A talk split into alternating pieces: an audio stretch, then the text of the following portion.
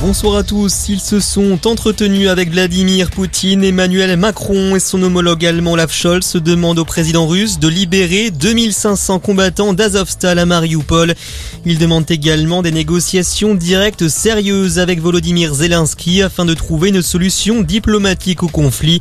De son côté, Vladimir Poutine a lui profité de l'occasion pour dénoncer le caractère dangereux des livraisons d'armes occidentales à l'Ukraine.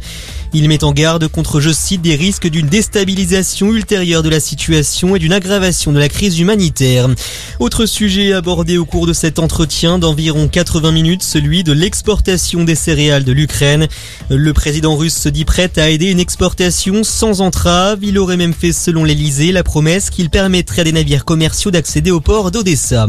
Dans le reste de l'actualité, week-end de campagne à 15 jours des élections législatives, plusieurs personnalités sont aujourd'hui aller au devant du public. Elisabeth Borne notamment, la première ministre qui a tracté dans la circonscription du Calvados où elle se présente. Et puis opération tractage également pour Marine Le Pen dans le Pas-de-Calais.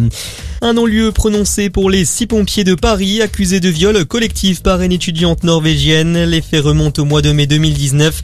Les pompiers affirment que la jeune fille était alors consentante.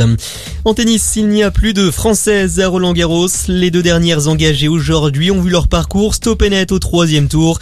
Léolia Jean-Jean pour commencer s'est inclinée en deux manches face à la Roumaine Irina Camelia Begou et puis de son côté Alizé Cornet a dû jeter l'éponge face à la chinoise Qin Wenzheng. Enfin, suivre ce soir notamment Hugo Gaston face au Danois Holger Rune. Et puis vous le savez, c'est jour de finale aujourd'hui en France, celle de la Champions Cup de rugby tout d'abord entre La Rochelle et les Irlandais du Leinster. Ce sera à partir de 17h45 à Marseille. Et puis à 21h débutera la finale de la Ligue des champions de foot au Stade de France. Le Real Madrid défie Liverpool.